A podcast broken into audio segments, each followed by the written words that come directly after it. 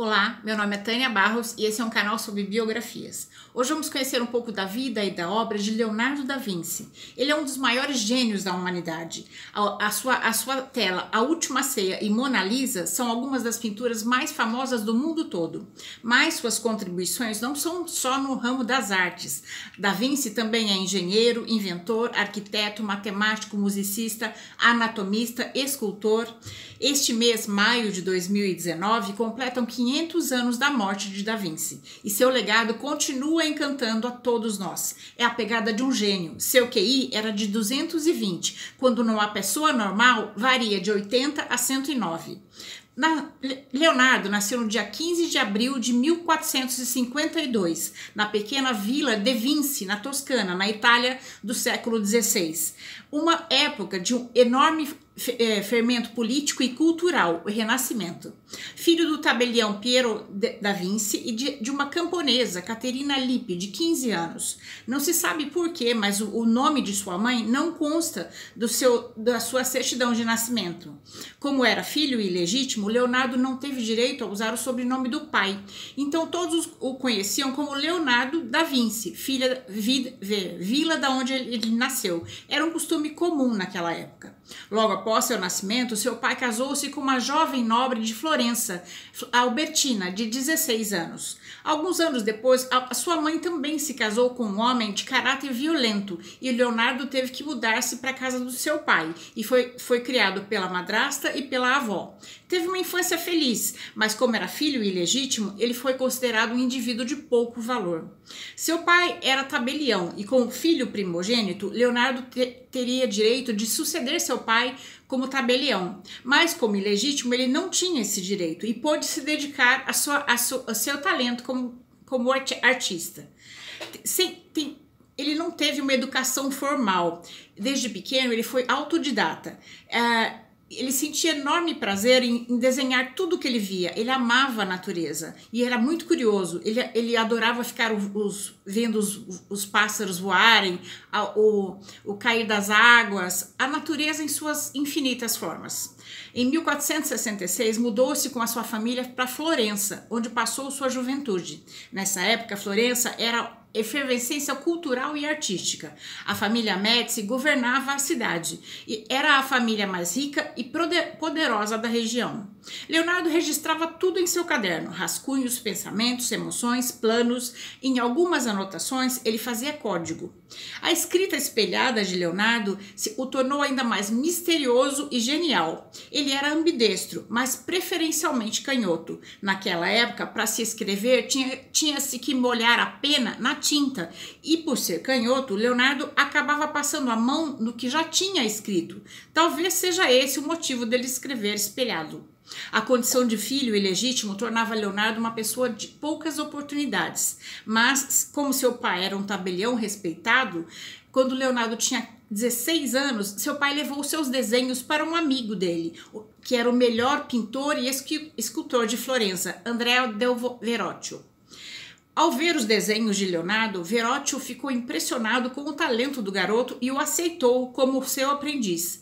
No ateliê de Verrocchio, Leonardo conheceu Sandro Botticelli e eles se tornaram amigos. Depois de ser aceito pelo, como aprendiz do grande Verrocchio, Leonardo podia andar de cabeça erguida por toda Florença. Em 1469, o governador de Florença, Piero de Médici, morreu. O controle da cidade passaria para as mãos de um dos seus dois filhos, Giuliano ou Lorenzo. Como Giuliano era o primogênito, ele foi o governador, ele se tornou o governador de Florença. Mas era uma situação muito perigosa, porque o dinheiro e o poder dos Médicis atrairia inimigos. Verrocchio era muito exigente com seus aprendizes. O primeiro trabalho importante de Leonardo foi uma parte da tela de Verrocchio, o Batismo de Cristo, que ele pintou os anjos e a paisagem à esquerda do quadro.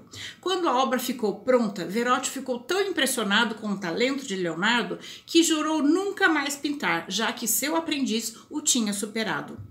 Aos 24 anos, Leonardo começou a se firmar como grande artista e sua condição de filho ilegítimo foi esquecida. Ele podia frequentar normalmente a corte de corte de Florença, que estava vivendo um período de grande esplendor cultural e artístico.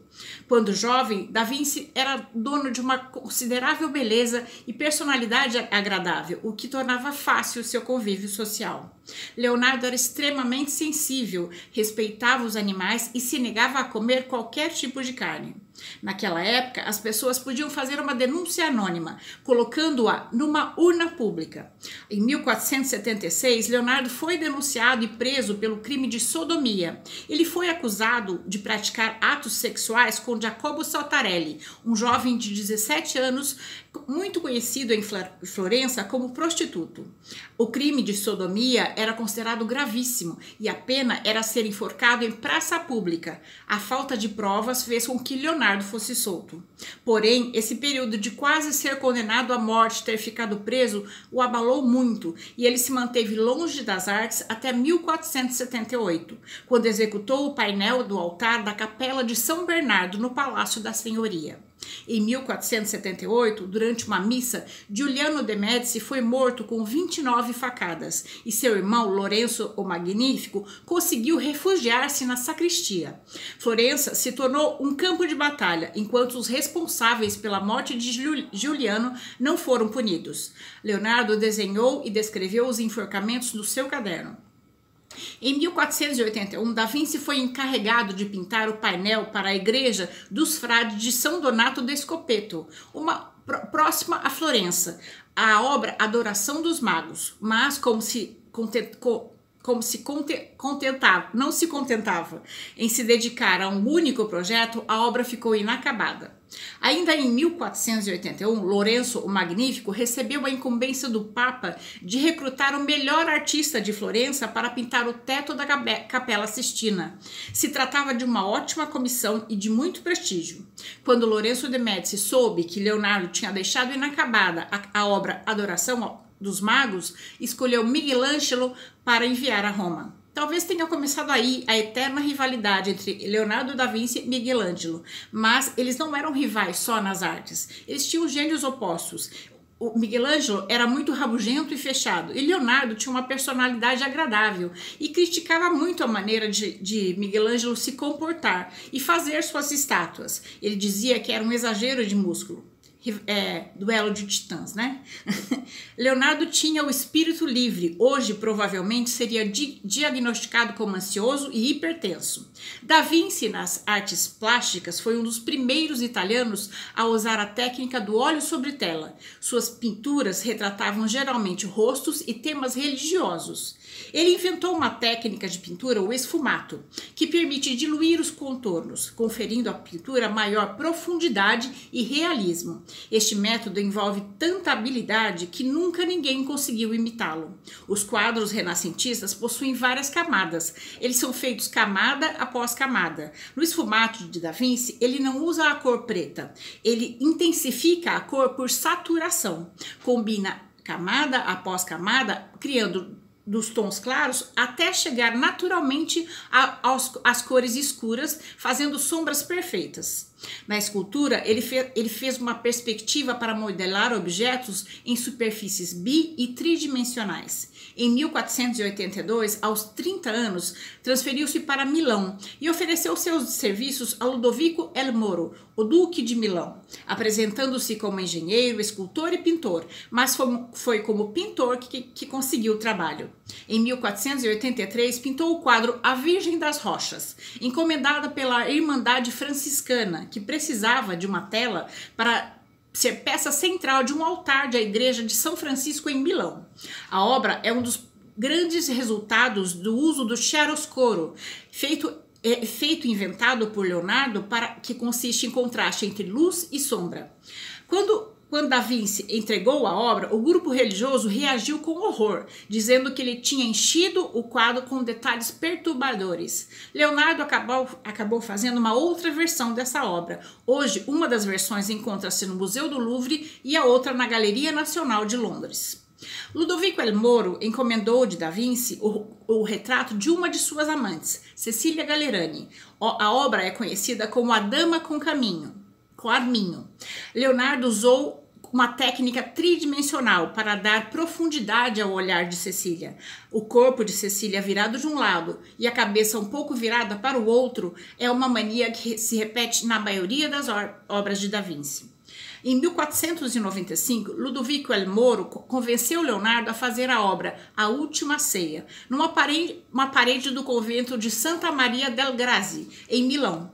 Um afresco de dimensões consideráveis, 9 metros de, de largura por 4 metros e 20 de altura. Foram três anos redesenhando, desenhando todas as figuras da Última Ceia criativo, perfeccionista e ao mesmo tempo procrastinador. Da Vinci tinha a habilidade para mesclar arte e ciência. Ele era fascinado pela natureza, passava horas observando e admirando as águas, o vento, o ar, o voo dos pássaros. Em 1498, ele fez sua primeira tentativa para uma máquina voadora para os homens. Era parecido com uma asa delta. Para isso, ele estudou e tentou explorar todos os músculos do corpo humano, como se as asas pudessem sair como extensão dos braços. Leonardo da Vinci ficou em Milão até 1499 para projetar a catedral, mas acabou esboçando e construindo também as redes de, de canais e um vasto sistema de irrigação e abastecimento na cidade. Fez um projeto completo de urbanização da cidade de Milão. Nesse mesmo ano, quando os franceses invadiram a cidade, Leonardo retornou para Florença. Viajava o tempo todo. Em Veneza, estudou um sistema de defesa da cidade ameaçada pelos otomanos. Curioso, Da Vinci tinha especial interesse pela anatomia humana. Ele passava noites inteiras em hospitais para entender o funcionamento do corpo. Foi acusado de desrespeito aos mortos por dissecar cadáveres para estudá-los, prática que constituía crime, além de ser pecado contra a igreja em 1490, Leonardo fez um dos seus desenhos mais famosos, o Homem Vitruviano. Ele descreve uma figura masculina nua, com proporções perfeitas, em duas posições sobrepostas, com braços e pernas abertos, dentro de um círculo e depois de um quadrado, que são figuras geométricas perfeitas. O centro do corpo coincidiria com o umbigo. Essa obra baseia-se numa célebre passagem do engenheiro e, engenheiro e arquiteto romano Vitruvius, que fez as descrições completas do corpo humano. De volta a Florença, Da Vinci foi nomeado engenheiro militar e acompanhou o príncipe cardeal César Borgia, filho ilegítimo do Papa Alessandro VI.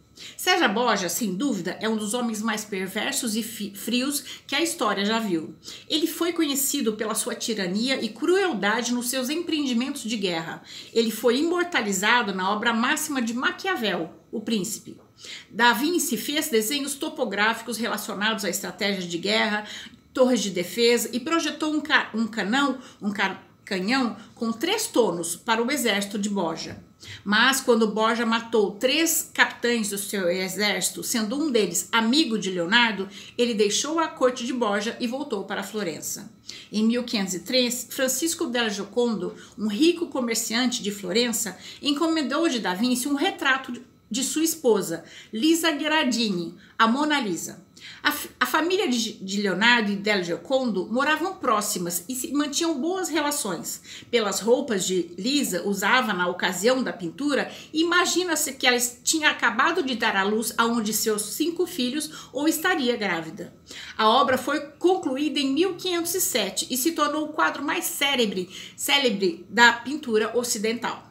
Não importa em que lugar da sala você esteja, você vai ter sempre a impressão que Mona Lisa o acompanha com o olhar. É nessa pintura que a genialidade de Leonardo da Vinci foi revelada. Hoje a pintura é, está no Museu do Louvre, em Paris.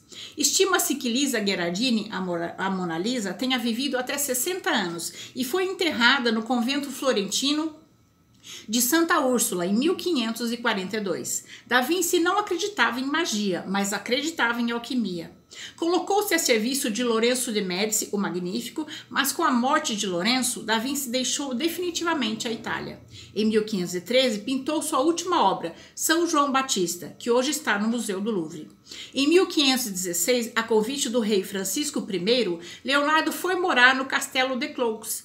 em Amboise, na França, e levou consigo seus manuscritos, centenas de desenhos e três quadros inacabados. Leonardo é considerado figura central do Renascimento.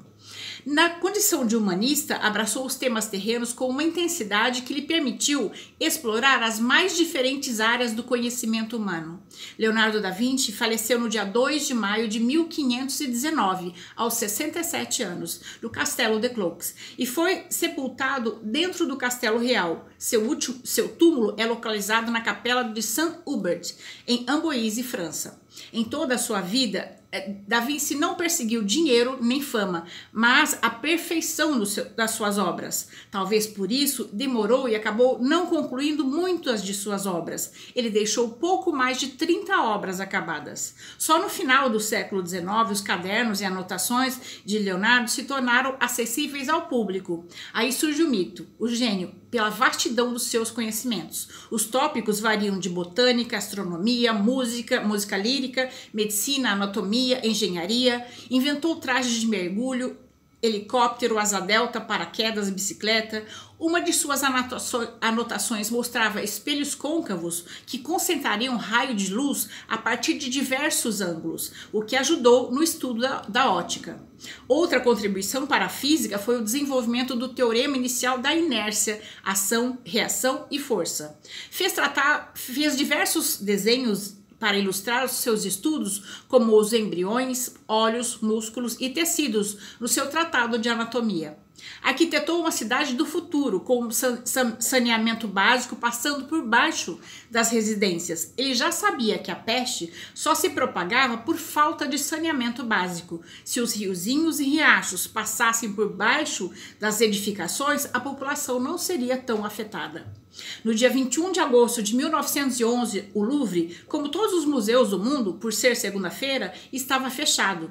Somente alguns funcionários faziam trabalho de manutenção e reforma nos salões desse importante acervo uh, artístico de Paris. Entre eles, o pintor de parente, paredes Vincenzo Peruggia, que nesse dia roubou o quadro da Mona Lisa do Louvre.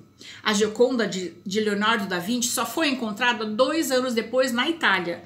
Vicenzo alegou patriotismo, queria levar de volta para a Itália um dos maiores tesouros artísticos e vingar-se de Napoleão, que no século anterior teria confiscado a obra. Engano de Perúgia. Na verdade, o próprio Da Vinci tinha vendido a Mona Lisa a, ao rei francês Francisco I em 1516 por 4 mil thalers de ouro, um valor significativo para a época. Vicenço Peruglia foi condenado a um ano e 15 dias de prisão.